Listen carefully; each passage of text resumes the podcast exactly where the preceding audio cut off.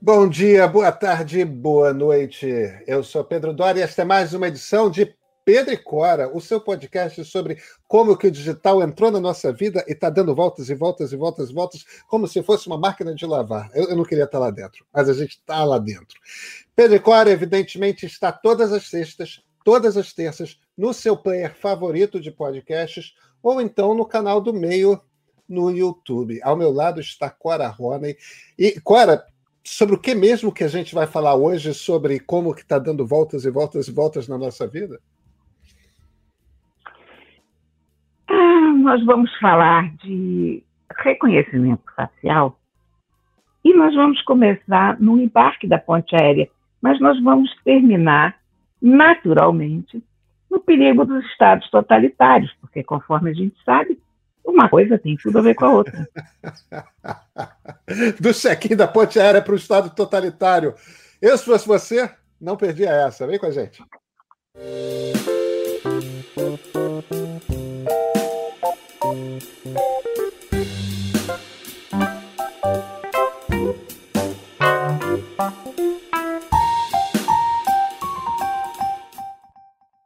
Cora Rona, vem cá, que tal que tal não precisar mais de nenhum papel, de nada no celular para entrar no avião?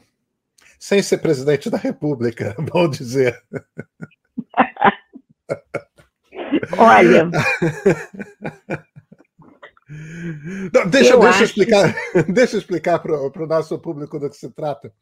A, a, a história é a seguinte: a Azul Linhas Aéreas está testando uma nova tecnologia no aeroporto de Congonhas e no aeroporto Santos Dumont. Isso só serve para os voos da ponte aérea, ou seja, Rio-São Paulo. Começou na última terça-feira, dia 15 de julho, e, e, a lógica é a seguinte: reconhecimento facial. Você, ao fazer o check-in, é uma escolha sua, no aplicativo da Azul, você manda uma foto, CPF, autoriza pela LGPD, né, pela Lei Geral de Proteção de Dados, e aí usa a mesma tecnologia que os celulares usam, né, de reconhecimento facial, na entrada do avião. Reconhece seu rosto e você entra. Você não precisa do celular, não precisa, não precisa de nada. Quer dizer, é, é, é um pouco é o fim daqueles tickets todos, né, Cora? Cara, eu acho isso os americanos adoram dizer que tudo é a melhor invenção, desde o, o pão em fatia, né, desde o pão de forma. E eu não entendo o porquê dessa expressão, porque eu detesto pão de forma. Mas, enfim, eu acho a invenção sensacional. E eu acompanho a Ponte Aérea há tanto tempo, e, quer dizer, acompanho, acompanhava, né? Porque a pandemia assim. mudou toda a rotina das nossas vidas. Mas até a pandemia, eu vivi essa vida que você também vive, de pegar a ponte aérea uma ou duas vezes por semana para São Paulo. E ao longo dos anos, a gente foi vendo uma série de, de melhoramentos e de aperfeiçoamentos do sistema feitos através da tecnologia. Foi visível, né? Olha que eu sou bem antiga, eu ainda peguei aqueles turbohélices né, da ponte aérea, e quando eu comecei a voar pela ponte aérea, a gente tinha que. Era um cartão de embarque plastificado.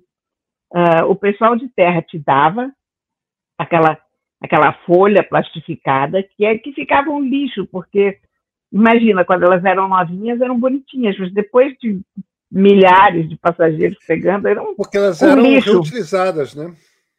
Eram reutilizadas, eram pedacinhos de papelão coloridos e de acordo com a cor é que era o embarque, sobre esse aspecto era prático, porque se você tivesse com uma com uma coisa de embarque vermelha, você entrava no voo amarelo, por exemplo, esse tipo de coisa. Mas ficavam chechelentas, tinha umas que a gente pegava assim, eca, né, aquela coisa assim que passou pela mão de todo mundo. Mas, enfim, daquilo nós fomos para o cartão de embarque impresso, né, com impressora lá da, do check-in, depois nós passamos para aquelas maquininhas de aeroporto. Mas ainda, mas ainda era um, um, uns cartões em, ah. em, papel duro, né? É... Cartão em papel duro, até aquelas impressoras Isso. do check-in, ainda no, no, primeiro momento, trabalhavam realmente com cartão. A gente dizia cartão de embarque é. porque era cartão. Depois né? virou um aqueles papel. boleto de banco, né? Boleto de cartão de crédito. Exatamente. E que não adianta você guardar como lembrança da viagem, porque desaparece em alguns meses, né? Enfim, e assim foi até aquele momento mágico que chegou no celular, né? Isso eu já achei uma coisa maravilhosa, porque aí realmente a gente não perdia tempo. Você pegava o táxi, já no táxi você você fazia o teu check-in um pouquinho antes, você já chegava no aeroporto com o celular, passava o celular e pronto, você não precisava mais nem parar naqueles totens para imprimir. Agora, com reconhecimento facial, nossa, eu vou, eu vou adorar voltar à vida da ponte aérea, porque tira realmente a parte chata da história, né? Não. É. Tira uma parte da parte chata. É, por enquanto é só com a Azul, né? Eu tô, eu, eu tô. É engraçado você ter comentado isso, né? A gente está em junho, eu não fui em São Paulo ainda esse ano. Eu, eu, não lembro quando foi a última vez que isso aconteceu comigo. É, eu tô com uma saudade de São Paulo, Cora. Eu tô com uma saudade de São Paulo. Eu vou mais longe do que você. Eu tô com saudade de avião. Eu tô com saudade de aeroporto. Eu tô com saudade da fila do check-in. Eu tô com saudade Calma. de polícia de imigração. Calma. É, a fila Juro, do check-in eu... e polícia de imigração, eu acho que aquelas, aquelas entradas que você tem que pegar aquelas filas quilométricas para. Eu olho com uma inveja para os diplomatas, para tripulação de avião, todo passando aquela fila. Ah, rápida. eu também. É. Mas, Mas. Eu estou com saudade disso tudo, juro. É, de todo o processo. Tem, tem esse aspecto da, da novidade. Agora, a gente não pode deixar de lembrar que, que existe um risco, né, Cora, nessa coisa do. Nessa, nesse debate a respeito de reconhecimento facial. Quando eu vi a manchete só, né, reconhecimento facial chega com Gonhas e Santos Dumont, a minha primeira reação foi Ih! porque eu não tinha visto ainda que era só para check-in, eu achei que ia começar a ter, tipo, as câmeras do aeroporto, que evidentemente tudo quanto é aeroporto tem muita câmera, é, vão ter reconhecimento facial. Que é um baita de um debate, e, e, e, e é uma questão que eu, eu, eu, sinto essa tecnologia meio que entrando de uma forma, sabe, insidiosa na nossa vida. É, o, o que, que, eu quero dizer com insidiosa? Está num lugar ali, né, no, no check-in, que faz sentido. Você só vai ser reconhecido para reconhecer, constatar a sua identidade para você entrar. Isso é bom. É, é, é, bom porque precisa mesmo constatar a sua identidade. Agora, você quer que quem administra o aeroporto saiba cada passo que você vai dar, né? Em algum momento, alguém vai dizer: não, já que tem essa tecnologia ali no check-in, por que, que a gente não liga todas as câmeras do aeroporto a, ao reconhecimento facial? Imediatamente vai ter quem diga: ah, ótima ideia. É uma boa ideia, porque afinal de contas, aviões são propensos a terroristas a gente tem um banco de, de imagens com um retrato de terroristas conhecidos. Se a gente reconhece um terrorista reconhecido no aeroporto, a gente consegue evitar um desastre. E isso é perfeitamente factível. Só que aí um dia alguém vai querer provar que você estava no lugar X ou no lugar Y e vai entrar e pedir para um juiz e um juiz vai requisitar todos os aeroportos para traçar o caminho que você fez. E se for um juiz de primeira instância qualquer, numa coisa qualquer despropositada, tem aquela coisa ali de. Você não consegue mais ter uma vida em paz sem ser reconhecido, sabe? Eu, eu tenho uma certa angústia com isso, Cora. Pedrinho, eu acho que eu não tenho. Eu acho que eu já é. superei a minha angústia em relação a isso. Porque, na verdade, os nossos passos estão registrados.